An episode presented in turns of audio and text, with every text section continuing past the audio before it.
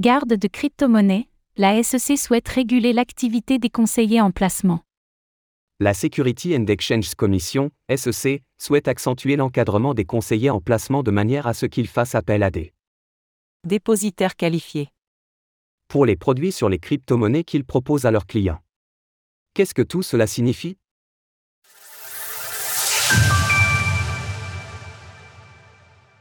La SEC veut augmenter son influence sur les crypto-monnaies.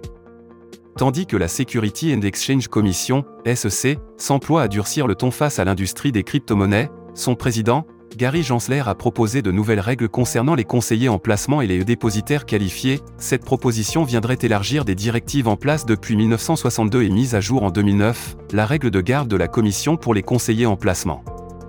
Des droits supplémentaires ont été accordés à la SEC en ce sens en 2010, suite à la crise des subprimes et à l'affaire Bernard Madoff.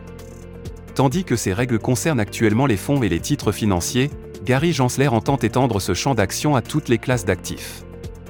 En effet, cela permettrait alors à l'ensemble des crypto-monnaies de rentrer dans ce cadre, quelle que soit l'étiquette à coller à chacune d'entre elles.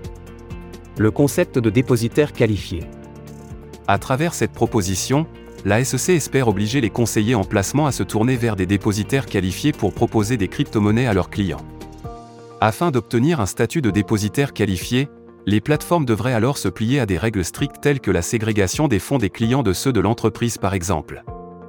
En d'autres termes, cette mesure n'impacterait a priori pas directement les relations entre les exchanges et les particuliers, mais plutôt des sociétés de gestion de portefeuille comme Fidelity, qui proposent notamment du Bitcoin dans ses plans d'épargne retraite. En effet, ces acteurs mandatent d'autres entreprises pour la conservation des crypto-monnaies venant alimenter leurs produits, et ce sont ces entreprises qui devraient faire le nécessaire pour obtenir le statut de dépositaire qualifié. Ainsi, la SEC veut obliger les conseillers en placement à être plus regardants dans leur choix de leurs fournisseurs, pour éviter des scénarios à la Celsius ou FTX notamment. Lorsque ces plateformes font faillite, ce que nous avons vu à maintes reprises récemment, les actifs des investisseurs sont souvent devenus la propriété de l'entreprise en faillite, laissant les investisseurs à la merci du tribunal des faillites. S'il est pertinent de tenter de prévenir de telles crises, ces mesures pourraient, à première vue, n'avoir que peu d'impact, à partir du moment où elles se concentrent sur le cas où les investisseurs passent par un conseiller en placement.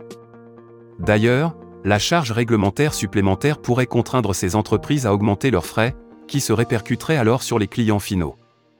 Toutes ces discussions doivent ainsi inciter les investisseurs à se former réellement à l'autoconservation de leurs crypto-monnaies, de manière à s'émanciper des intermédiaires et ainsi retirer réellement ce risque de faillite. Source SEC. Retrouvez toutes les actualités crypto sur le site cryptost.fr.